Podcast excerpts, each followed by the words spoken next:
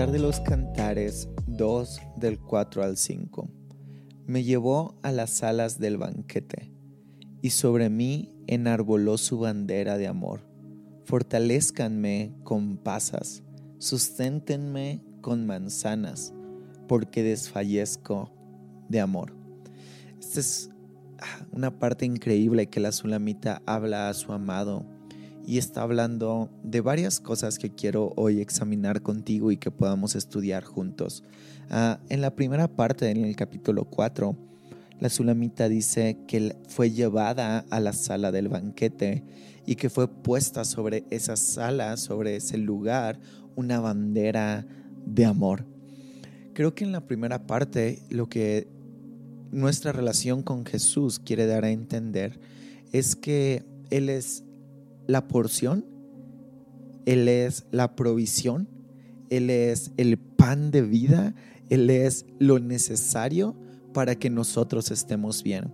A veces creemos que necesitamos muchas cosas, pero Él tiene la intención de que en nuestra relación con Él se encuentren satisfechas todas nuestras necesidades. Y me encanta porque en la segunda parte del verso 4 dice que Él pone su bandera de amor sobre nosotros. Eh, en la antigüedad, cuando se ponía una bandera fuera del salón, era para que la gente supiera que algo importante estaba pasando dentro de ese salón. Y esto es una enseñanza increíble, no sé eh, si puedes sentirlo en tu corazón, pero Jesús no solamente quiere ser nuestra provisión, Él quiere que la gente vea que Él es nuestra provisión. Porque Él puede darnos de comer eh, eh, en la soledad, Él puede darnos de comer en la intimidad, pero Él hace un paso más allá de eso. Él no solamente hace un date a, eh, a, escondidas, sino hace un date y lo publica en todas las redes sociales. Él hace una cita con nosotros y lo deja ver al mundo que nos rodea. Por eso pone esa bandera de amor sobre nosotros. Y creo fielmente que lo que esto simboliza es que cuando tú y yo tenemos una relación con Jesús, cuando tú y yo intimamos con Jesús, entonces hay un fruto de amor que es evidente para todas las personas que hay a nuestro alrededor. Y, a veces eh, gente está en momentos muy espirituales, entre comillas, y, te das cuenta que su vida no tiene ah, un impacto como el que debería de tener. Sabes, podemos sentir a Jesús y, e incluso el diablo siente a Jesús. Me encanta cuando eh, en, el libro de Santiago dice que el diablo cree en, en Dios y que incluso el diablo tiembla, ¿no? O sea, él siente esa potestad de, la divinidad y siente un temor, un miedo hacia esa divinidad. Todos podemos sentir a Jesús, pero de ahí a tener una intimidad con Él, a que Él sea nuestro mejor amigo, nuestro despertar, nuestro caminar, nuestro soñar, nuestro visionar, nuestro acostar, es completamente diferente. Y, la realidad es que no es algo que nosotros podamos decir. Nosotros no podemos decir, ah, tengo una relación con Jesús. Eh, bueno, puedes decirlo, ¿verdad? Pero te verías un poco arrogante si lo hicieras.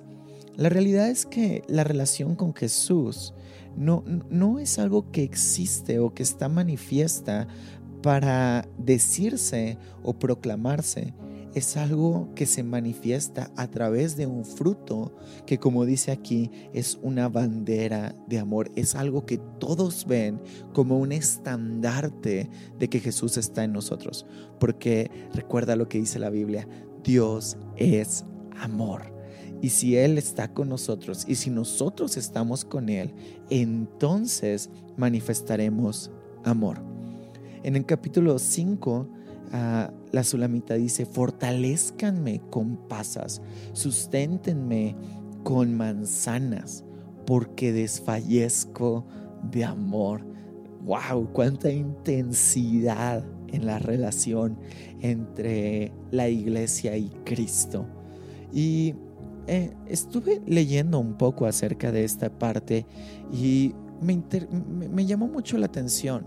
Ah, incluso eh, eh, en un comentario bíblico leí que las pasas y manzanas pueden ser alusión a los abrazos, a las caricias, a las manifestaciones amorosas del amado hacia la sulamita.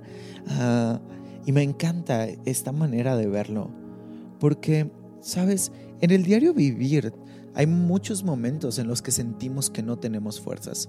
En el diario vivir hay muchas veces que intentamos amar a Dios, que queremos estar con Él, que, que verdaderamente nos esforzamos para que nuestra vida sea mejor, pero llega un momento, llega un punto donde te das cuenta que es insuficiente eh, la intención, es insuficiente las ganas que tenemos de estar con Él. Y, y aquí la Sulamita está diciendo, tú sé mi provisión para yo poder amarte. En otras palabras, tú sé el amor, tú dame el amor que necesito para amarte.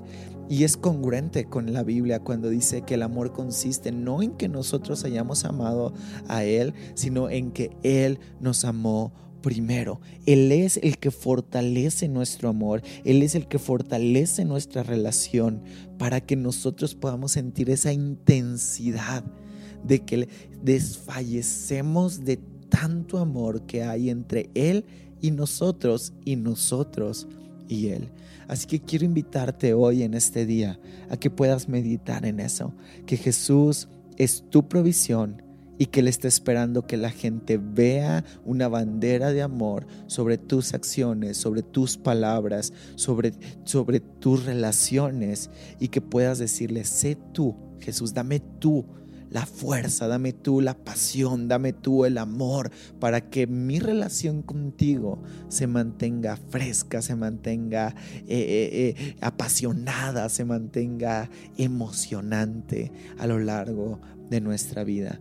Ah, déjame orar por eso y espero que puedas seguir meditando en estos versos en este día y que Él siga revelando de su amor y de su verdad para ti. Ah, Jesús, gracias.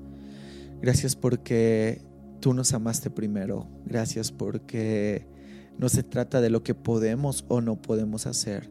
Se trata de que tú eres nuestra provisión. Tú eres el amor.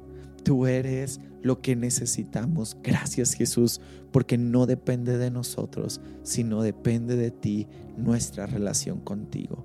Te damos toda la gloria en el nombre que sobre todo nombre. Amén.